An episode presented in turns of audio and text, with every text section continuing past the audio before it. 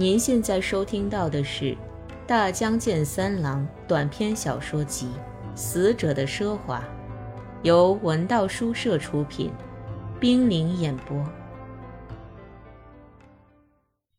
除了我们以外，村里还有人没走，这使大家的心情十分激动。而且在临近黄昏的时候，我们又发现了一个被抛弃的邻居。当时我们正在挑选自己的宿舍和做晚饭，大家随心所欲地占据村子里的房子。我和弟弟在从小学校广场上去的坡顶上选定一栋仓库模样的房屋作为我们的住所。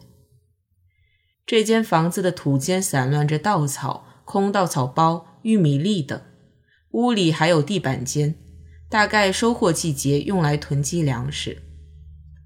我们把食物、旧的印花毛毯等卧具搬进来，我又抱来木柴堆在土间。弟弟到仓库后头的小菜地里摘菜，顺便从附近农家找来一口锅。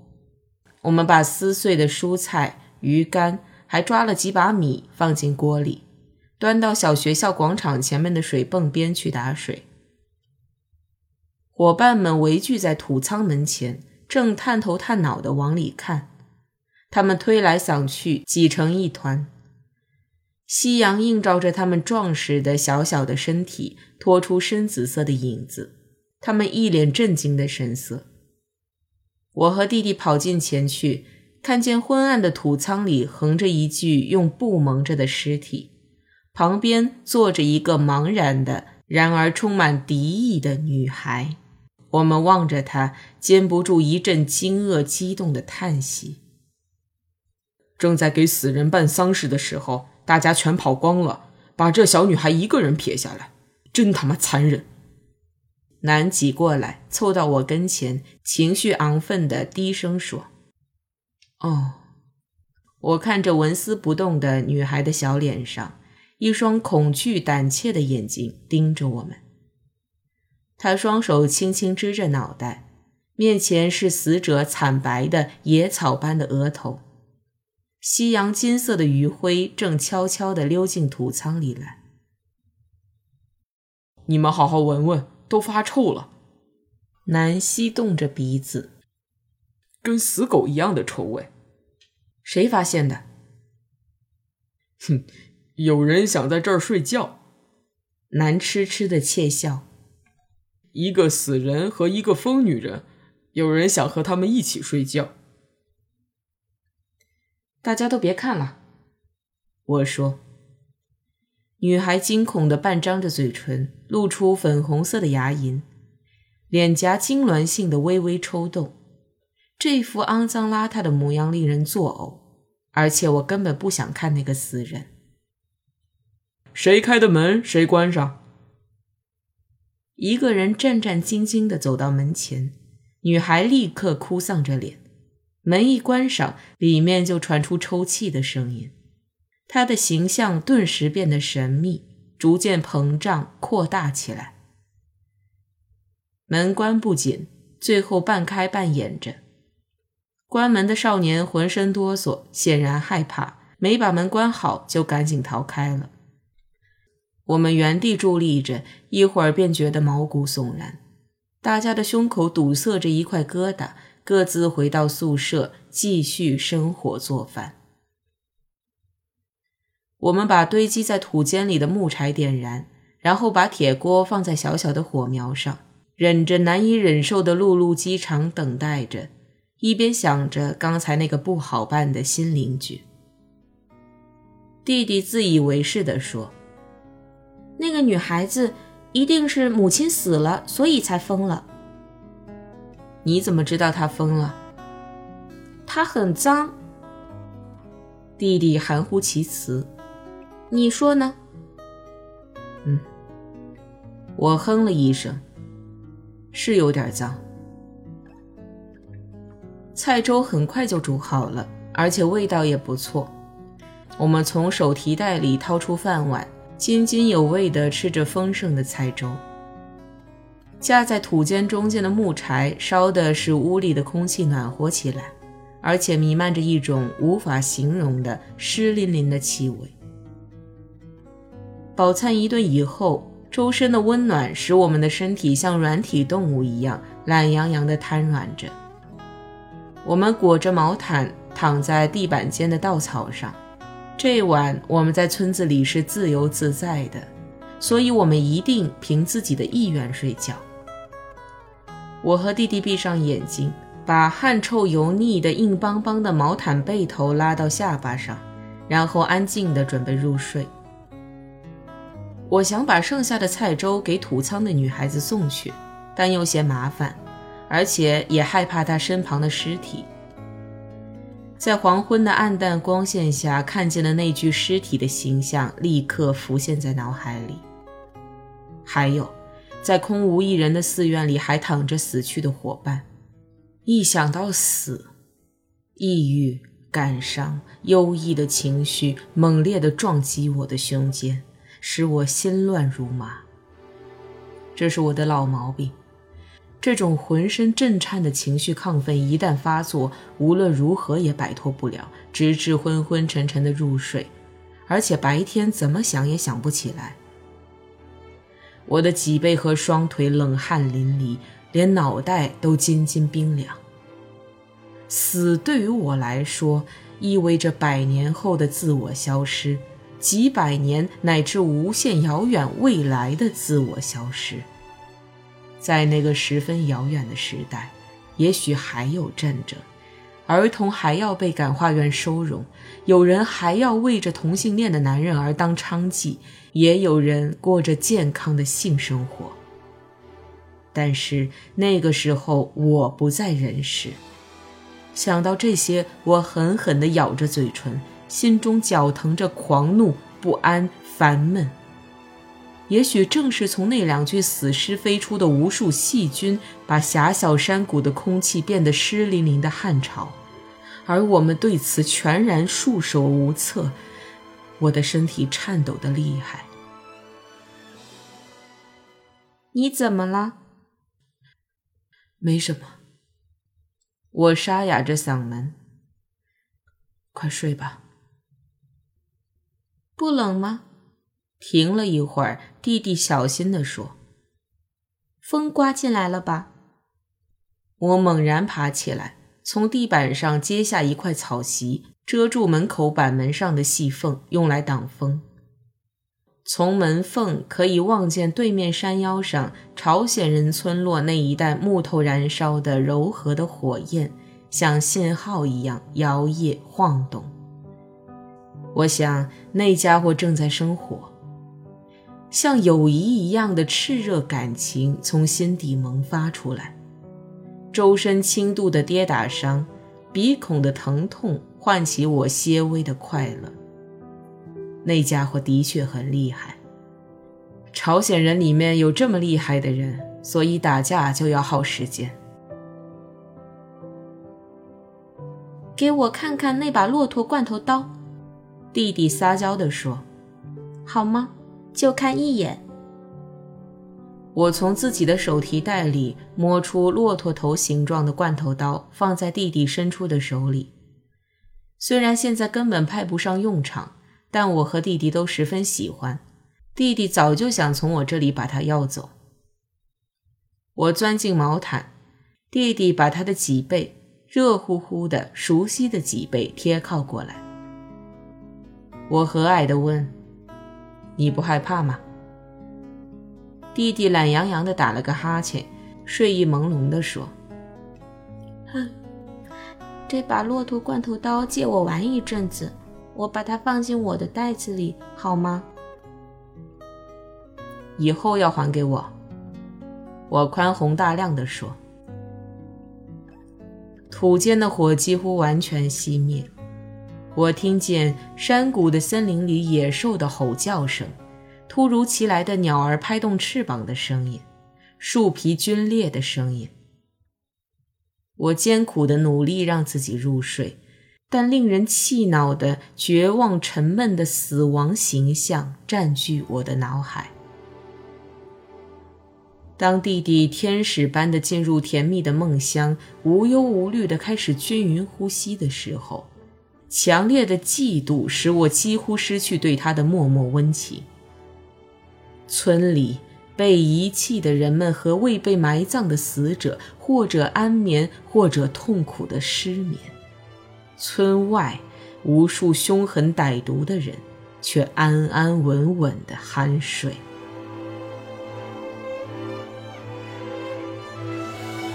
您现在收听到的是《大江健三郎》短篇小说集《死者的奢华》，由文道书社出品，冰凌演播。第五章：同病相怜。第二天早晨，我和弟弟又煮了点菜粥，我们几乎没有开口说话。坐在土间的火堆旁边闷头吃完，我们都没有食欲。村里鸦雀无声，一片寂静。门外铺洒着冬日柔弱的阳光，石子路两旁的双柱越加消融颓塌。我和弟弟把上衣领子紧紧裹住脖子，走下坡去。小学校前面的广场上，伙伴们有的蹲着。有的没着没落的来回走动，他们散发的那种怠惰的气氛、冷漠的情绪，像毒菌一样也侵袭着我。我和弟弟坐在广场角落的石头上，双手抱着膝盖。男一伙人正玩着跳马游戏，但他们都提不起精神，勉勉强强地玩着，反而叫在一旁看热闹的人心里着急。本来这是一项激烈的运动，结果和我们拥膝而坐没什么两样。跳马玩腻以后，男他们围成一个圆圈，大家都把裤子撸下来让风吹着，下流的痴痴笑着，吵吵闹闹的互相嘲笑。他们的生殖器在明媚的阳光照射下，慢慢的挺起来，又慢慢的蔫下去，再挺起来。他们的生殖器既没有充满野性欲望的生命感，也缺乏得到满足后的温柔，只是一种自律运动的游戏。玩了好长一阵子，也觉得乏味了。在他们玩着这种没有出息的游戏的时候，一个伙伴搬出一台老式挂钟，还仰望天空目测太阳的位置，但时间实在迟迟不动。时间凝固了，时间也和家畜一样，没有人的严厉监督就一动不动，正如马、羊之类，没有人的命令寸步不行。而我们在时间的沉淀里处于焦灼状态，什么事儿也干不成。再没有比这种无所事事的被关闭起来更难受、更焦躁、更让我们从心底感到疲惫不堪的了。我颤动着站起来，干嘛去？弟弟呆然抬起眼睛，目光闪烁不定。我把圣粥给土仓的女孩子送去。我忽然想起来，弟弟低垂着脏污的，然而清秀漂亮的细脖子，有气无力地说：“我去找些好吃的蔬菜来。能找到白菜就好了。”说完，我独自上坡，朝仓库跑去。菜粥已经冰凉，糊在锅底。我犹豫了一下，还是决定送去，因为除此之外无事可做。对于被封闭在村子里的我们来说，一切都冰冷的凝固在一起，拒绝温柔和谐的融洽。我端着菜粥往外跑。觉得石子路光秃秃的树木、小学校舍、野兽一样疲顿的蹲在广场上的伙伴们，都与柔和温暖离得极远极远。土仓厚厚的门留着一条缝，虚掩着。我往里探了一眼，突然发现小女孩就在眼前，她的脸被纷纷扬扬的粉末状的惨白的光线照射着。我吃了一惊。小女孩睡眠不足的浮肿的眼睛直勾勾地盯着我，她那瘦小的身体后面依然躺着死者。尸体开始发臭，他大概是尽量避开死者才移到这儿，从门缝呼吸点外面的新鲜空气。我突然产生一种难以言状的含混不清的厌恶感，急忙把锅塞进去。女孩惊惧地抬起腰，我有点慌神，声音沙哑发颤：“喂，你吃了吧？”“嗯。”女孩子低着头，没有吭声，吓得像小鸡一样哆哆嗦嗦。我对自己的笨嘴拙舌感到窝囊，又对他说：“嗯，你母亲死了吧？喂，你吃吧。”女孩捂着木石般的耳朵，依旧执拗地沉默着。我气得转过身，咬着嘴唇，跑上石子路，嘴里他妈的他妈的，嘟嘟囔囔地骂个不停。然而，当我停止这种自言自语的骂骂咧咧的时候，泪水却莫名其妙地夺眶而出。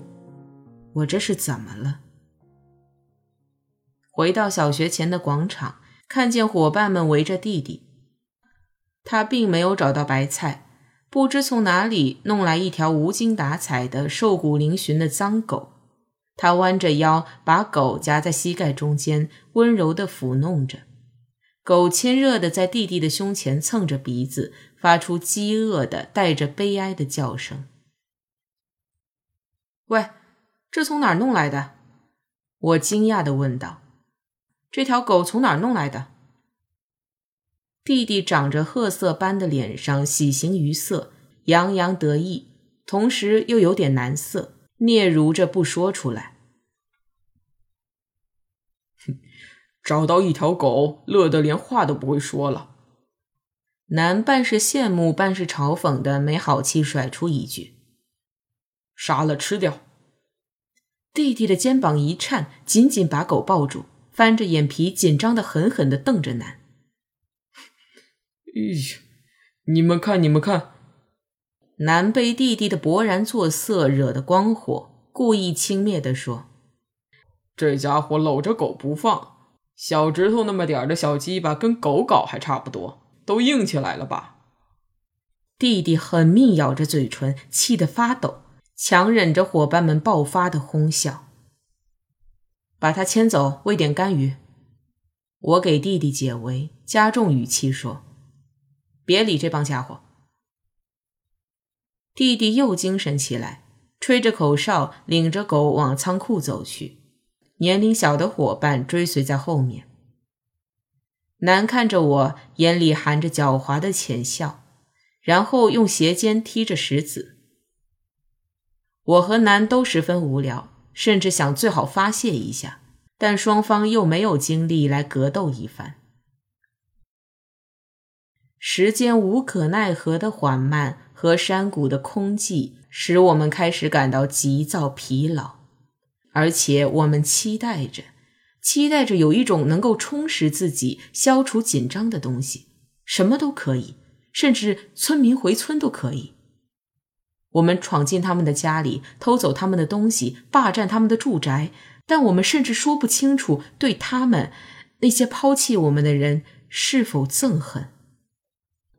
晌午，我打算煮一些菜粥，虽然它并不引起食欲，便到土仓取锅。